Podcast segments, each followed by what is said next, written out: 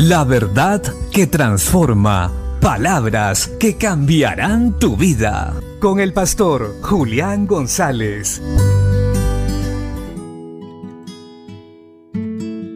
La Biblia dice en la carta a los Romanos capítulo 13 versos 2 y 3.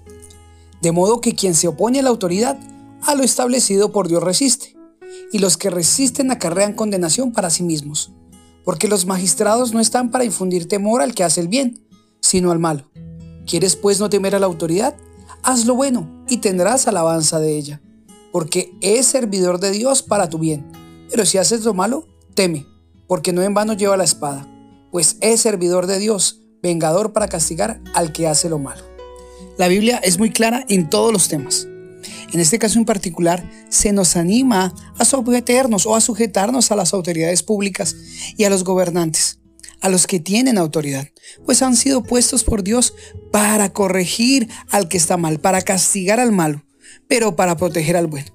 Por eso se hace necesario que nosotros oremos con diligencia por los que están en eminencia, por los que tienen cargos públicos y tienen las riendas de la ley, para que Dios los dirija y no se extravíen y no tuerzan el derecho.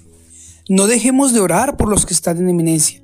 Sigamos clamando como iglesia y seamos ejemplo a toda la sociedad en general de cómo se debe someter a una autoridad.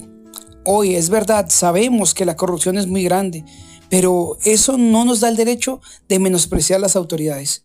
Respetemos las normas, respetemos las autoridades e enseñémosles a las nuevas generaciones que en Cristo hay esperanza y que si hacemos su voluntad, las cosas cambiarán. Porque el que siembra cosecha.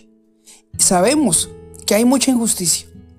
Pero si nosotros somos la luz del mundo, habrá testimonio de que se puede hacer lo correcto en medio de un mundo perverso. Hagamos y corramos a hacer el bien. No porque los gobernantes sean buenos o malos, sino porque nosotros sabemos lo que es correcto y porque esto es lo que demanda Dios. Bendiciones.